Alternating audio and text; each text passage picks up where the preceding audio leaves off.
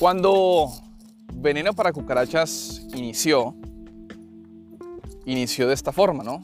Aquí voy caminando con Max, mi perro. Los primeros cuarenta y pico episodios, creo yo, del podcast fueron así, grabados desde mi celular, aquí hablándole a una máquina, hablándole a esta cajita negra. Ella y yo, yo y ella. y Max aquí al lado mío caminando, ¿no?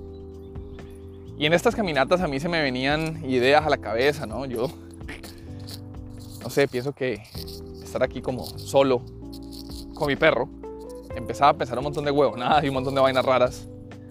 Y la grababa en el celular. Y bueno, después de varios episodios se han dado cuenta que he estado más enfocado en charlas, conversaciones con personas que pienso yo que pueden aportarle al podcast con sus experiencias, sus procesos. Hoy saqué el celular y volví a la, volví a la esencia del podcast, ¿no? Cuando comenzamos. Y se me vino algo a la cabeza que quiero compartirlo. Quiero hablar de los, los superpoderes. ¿Listo? Yo me recuerdo que de niño los superhéroes siempre estaban, estaban al lado, pues, en mi vida, ¿no? Uno veía televisión y yo veía muchos superhéroes, Superman. Yo veía habían unos que eran, me gustaban los caballeros del zodiaco. me gustaba todos estos muñequitos, ¿no? Y, series de personas con, con, poderes extraordinarios que pueden hacer cosas extraordinarias para salvar a los demás. De adulto, cuando pienso en los superpoderes, pienso que nosotros los humanos también tenemos superpoderes. Lo que pasa es que los superpoderes son diferentes. Y a diferencia con los superhéroes, por ejemplo con Superman, pues yo, yo nunca voy a poder ser como Superman, ¿no? Yo no voy a poder volar, no voy a tener la fuerza de Superman, no voy a poder tener la rapidez de Superman. Pero de adulto, yo descubrí que nosotros, nosotros también tenemos superpoderes. Superpoderes como por ejemplo, como por ejemplo, hay un superpoder que yo digo que que es esencial y marca la diferencia, o sea, de una forma brutal, entre, entre las personas que lo tienen y, y los que no lo tienen. Y es el superpoder de poder convertir lo negativo en lo positivo. Esto les va a sonar súper cliché, yo sé, súper ridículo, súper whatever. Pero, familia,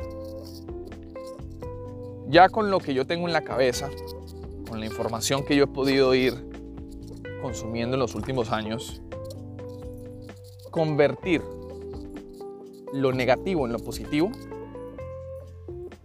el significado que tú le das a las cosas que pasan en la vida de uno, el significado que yo le doy, que yo Andrés le doy a lo que pasa en mi vida, ese significado, eso es un superpoder. El superpoder de convertir lo negativo que te pasa, que me pasa, convertirlo a algo positivo, convertirlo a una enseñanza, convertirlo a un aprendizaje, usarlo como, usarlo como, madre, como candela, usarlo como combustible, como combustible para, como combustible que se necesita para poder seguir adelante. Eso, mi gente, es un superpoder. Y ese superpoder se puede desarrollar.